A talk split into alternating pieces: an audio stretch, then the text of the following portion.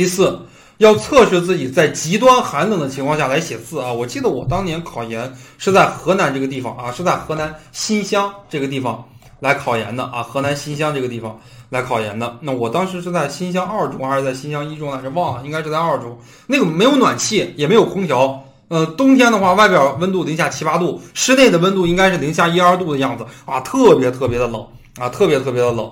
呃，当时在北方，而是北方，尤其你在答专业课试卷的时候，要写五千到八千个字，根据你考的是专硕还是学硕都不一样，你要满满当当写完十一张纸。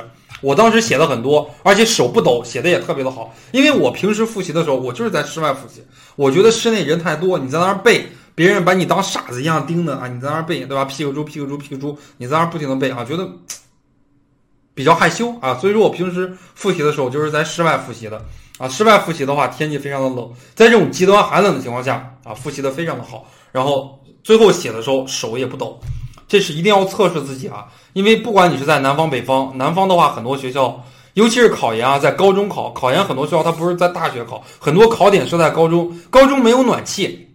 啊，冬天特别的冷，也没有什么空调啊。高中的这高中这些地方。